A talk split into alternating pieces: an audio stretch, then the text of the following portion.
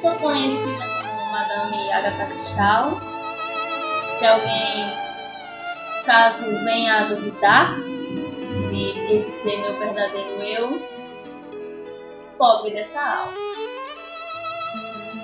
Cresci sozinha desde os meus 17 anos, estou pelo mundo, órfã de mãe e de pai e não tenho nenhum parente. Espero que assim continue. Afinal, o que é meu é meu, o que é meu é só meu. Prevejo futuros, vejo coisas do seu presente que você não vê. Eu vejo tudo.